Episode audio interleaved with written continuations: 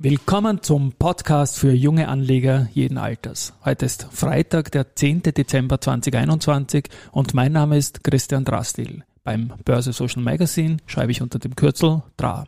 Und mein Name ist Josef Klarek und beim Börse Social Magazine schreibe ich unter dem Kürzel JC. Und gemeinsam sind wir Team, Team DRA JC.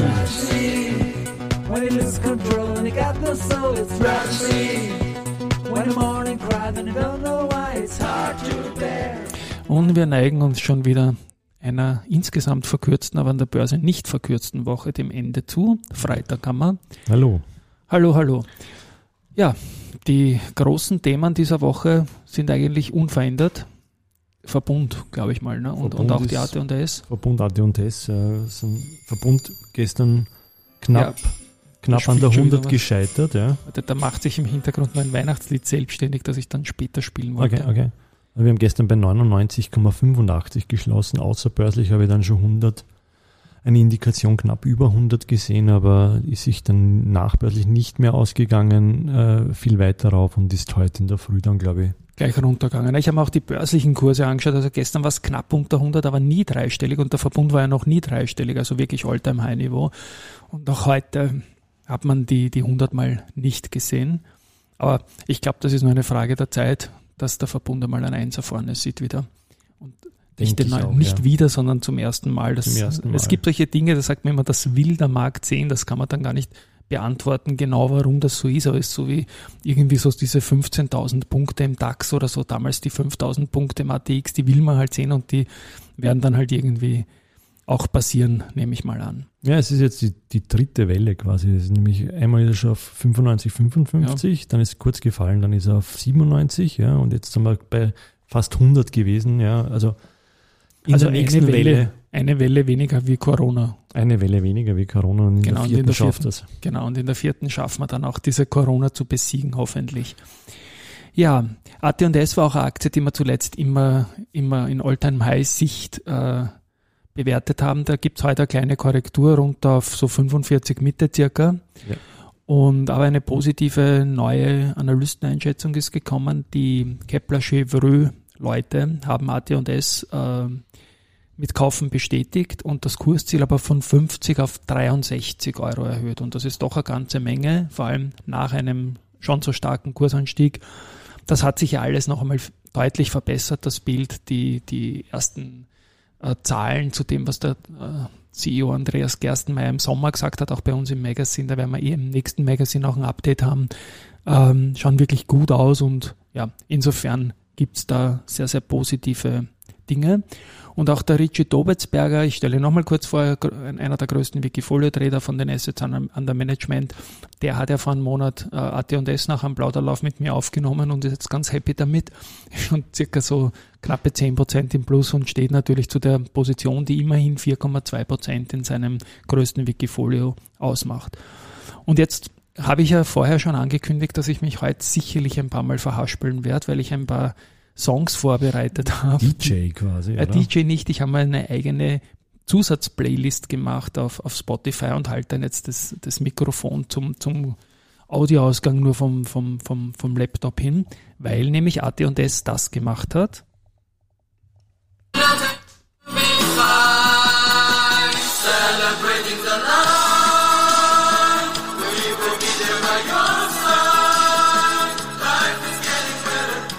Ja, die haben einen, einen Song geschrieben, die Kollegen von, von China. Da gibt's ja Shanghai seit 20 Jahren und John King seit 10 Jahren und die haben jetzt 20 Jahre China insgesamt und haben diesen Song. Den haben wir auch in unserem Podcast und den verlinke ich natürlich in den Shownotes. Wir haben ihn gestern schon kurz einmal angekündigt gehabt. Und was ich gestern auch noch bringen wollte, und jetzt halte ich dann wieder das Mikrofon zum Output, ist Zoom-Doppel.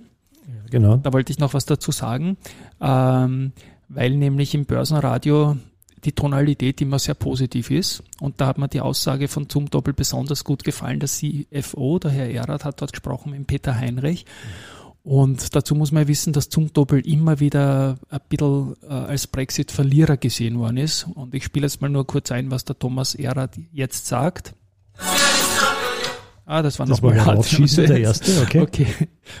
Die Zuwachsraten sind im zweistelligen Bereich Und wir sehen kein Problem mit UK und Brexit derzeit. Im Gegenteil, wir haben sehr hohe Wachstumsraten. Wir vom Börsenradio haben immer sehr fleißig und sehr aufmerksame Hörer und wir haben immer Hörerfragen. Und da würde ich Ihnen gerne mal eine vorlesen, eines sehr interessierten Aktionärs von Ihnen. Er schreibt, wie schätzen Sie die weitere Entwicklung der Zumtobel-Aktie ein? Mit einem Kurs zwischen 8,50 Euro, 9 Euro und einem KGV von unter 7 ist der Zumtobel verhältnismäßig günstig bewertet. Im Vergleich zu anderen Unternehmensaktien aus der Lichtbranche, zum Beispiel Signifi, haben sich seit Corona auch schon stärker entwickelt. Gibt es hier für die nächste Zeit zum Beispiel Aufwärtspotenzial zu erwarten, eventuell durch Unternehmenszukäufe oder ähnliches? Also es ist immer schwieriger als Finanzvorstand auf so eine Frage zu antworten. Aber richtig ist, dass unser KGV im Verhältnis zum Wettbewerb ein niedriges ist. Ich gehe jetzt mal an der Stelle raus. Er spricht auf jeden Fall sehr positiv weiter und mir gefällt das, wenn ein, ein Vorstand das tut. Einfach. Zum Doppel wird sicherlich zu beobachten sein in den nächsten Monaten. Ich lobe das Unternehmen immer wieder, weil es so schöne Visuals haben, weil mir das Licht gefällt und weil genau. es auch die besten Geschäftsberichte haben von der, der Optik her. Bei uns in der Fotodatenbank sind die immer ein Highlight, die, die Aufnahmen und auch die, wie gesagt, die Geschäftsberichte sind seit anderthalb oder zwei Jahrzehnten einfach künstlerisch auf höchstem Niveau. Ja. Genau, was ich dann noch gefunden habe in der Datenbank ist das hier kurz. Der Podcast für junge Anleger jeden Alters. Der Podcast von börsesocial.com. Klingt auch nicht schlecht, ne? Haben wir für die Urversion von diesem die Podcast gemacht. Die Nullnummer war das Für die Nullnummer, genau. Werden wir vielleicht gut samplen und dann auch immer wieder reinspielen. Ja. Genau, dann, dann sparen wir uns unsere mühsame Anmoderation, wo wir uns immer irgendwie Schon. Nein, die ist wunderbar. Auf die, da kommst man nicht aus. Das ist, ich, ich, ja. ich weiß nicht, mittlerweile machst du den Podcast gerne, aber die Anmoderation, diese Willkommen und ja. Ja, das magst du gut und die I, I dann hinten rein. Ja. Ich, ja. ich kann es mittlerweile, mittlerweile sage ich das auch so zwischendurch immer wieder. Und du weißt ja, wenn wir schon bei Liedern sind, ich habe ja auch ein Weihnachtslied auf die Podcastliste gestellt. Ja. Ähm, und da habe ich jetzt ein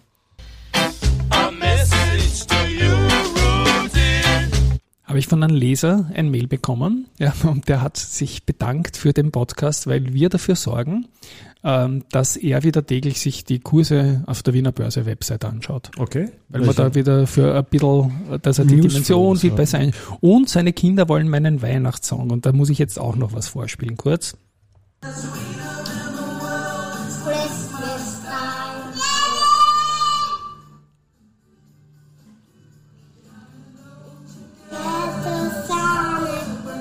Ich finde den unglaublich süß. Ja. Das ist so ein, ein, ein, ein herziger blonder Bub, der da, der da einfach mitsingt. Hat er mir ein Video geschickt und das, ja, danke, danke, danke. Ich habe es auch gesehen, war sehr süß. Ja. ja, genau. Und aber wir können nicht aus allem ein Sample machen, natürlich insofern ist es.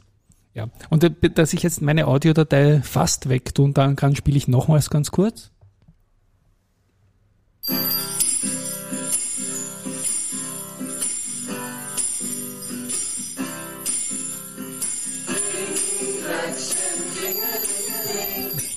Und so weiter. Ja, das ist äh, die Diana Kaufhold, die Geschäftsführerin von Firesys. Das sind unsere Partner äh, für die Jahresendnummer, wo wir nochmal 250 Jahre Wiener Börse Revue passieren lassen werden und mit ihr, mit der Diana gemeinsam präsentieren den lässigsten Moment in der Wiener Börsegeschichte. Und die haben jetzt für den Zierer Adventkalender dieses Firesys All Stars und Klingglöckchen Klingelingeling eingespielt. Also es tut sich was musikalisch an der Wiener Börse. Und ja, das wollte ich eigentlich auch noch sagen. Du hast im Standard aber genau, was recht Spannendes dann, gefunden, ja, dass ich auch mein letztes Sample dann loswerden kann, weil das musste ich einfach da kommt bringen. Noch was? Okay. Ah, ja. ja. ja, nein, ich habe äh, im der Standard hat einen äh, Artikel gebracht, dass äh, die Banken sozusagen äh, ein bisschen äh, Kunden den Baum aufstellen, wenn sie Bitcoin-Gewinne äh, oder aus Bitcoin-Börsen ihr Geld zurücküberweisen, ja, und äh, verteidigen das mit mit der Aussage, dass die FMA hier äh, starke Auflagen macht äh, in Bezug auf Geldwäsche und äh, ähm, deswegen muss alles geprüft werden. Die User beschweren sich mittlerweile, dass äh, teilweise Kündigungen ausgesprochen werden oder Überziehungsrahmen gekürzt werden.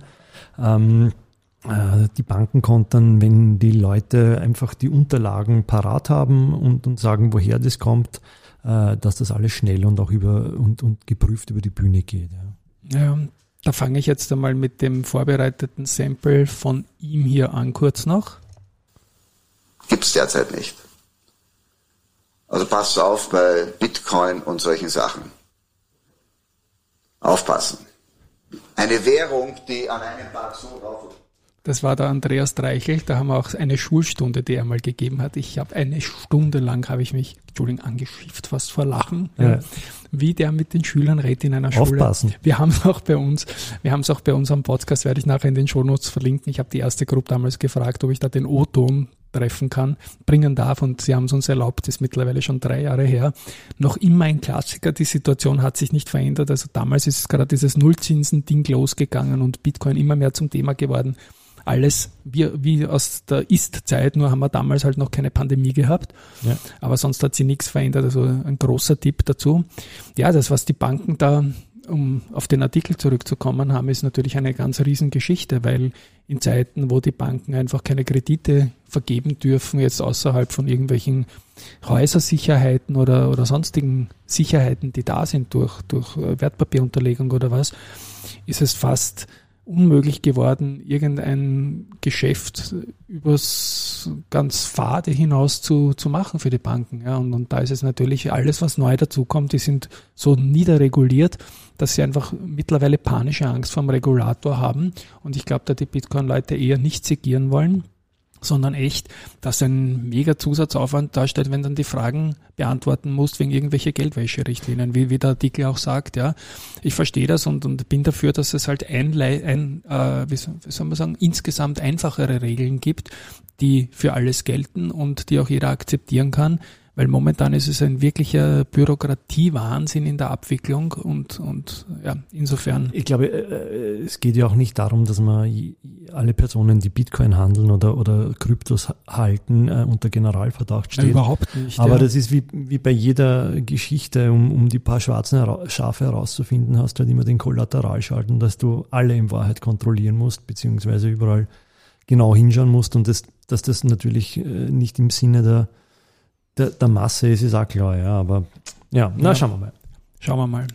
Gut, und sonst hast du noch einiges Neues in unserem Robot BS Engine? Wir, hab, wir, wir, wir, schauen uns gerade diese Intraday-Indikationen an, um herauszufinden, wie eine Aktie, die, die am, am Morgen eröffnet und bis Mittag möglicherweise zwei drei Prozent zulegt, ob die das bis, am, äh, bis zum Abend halten kann.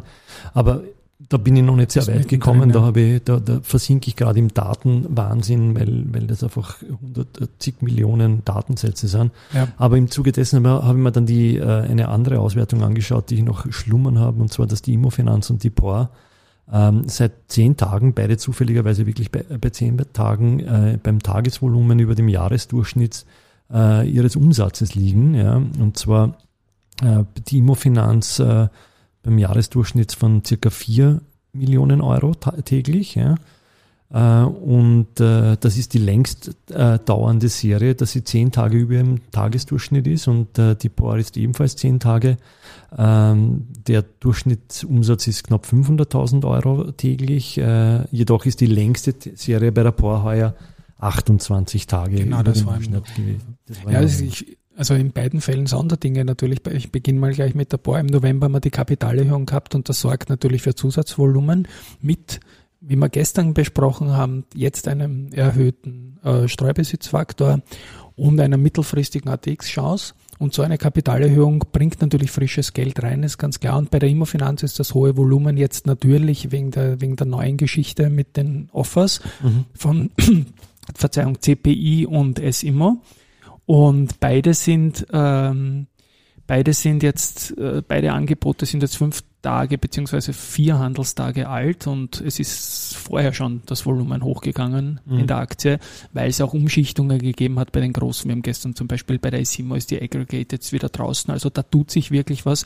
Das sind Transaktionen, die auch, die auch, glaube ich, von langer Hand vorbereitet sind. Und das werden sicherlich auch in der kommenden Woche die Themen bleiben. Ja, da hoffe ich dann auch, dass wir in, in den nächsten Tagen dann äh, diese äh, Intraday-Gewinne, Verluste irgendwie näher ja. ausgewertet haben okay. und dann äh, wird dann in die BS Engine und, und in, in die Tagesartikel einfließen. Auch, ja. Sag ich noch ein letztes Wort dazu, das ist ein Arbeitstitel Werner Grissmann, Wertung der Zwischenzeit genau, Weltmeister, weil ich einfach den Verdacht habe, dass ich jeden Tag zum Mittag Spitzenreiter in meinem Mittagsartikel sehe, die es dann bis am Abend nicht halten können. Mhm. Und um da irgendwelche Pattern rauszulesen, dass man sagt, pass auf, dieser Ti- Titel ist halt einfach am Vormittag stark, aus welchem Grund auch immer. Das weiß ich nicht. Ähm, das kann jetzt Market Maker Sache sein, das können US-Anleger sein, die erst am Nachmittag zuschalten. Aber statistisch möchte ich das einfach gerne mal sehen und auswerten. Und wir werden da auch verschiedene zeitliche Sichten haben. Genau, ja. Ja. Aber Freue mich drauf. kommt.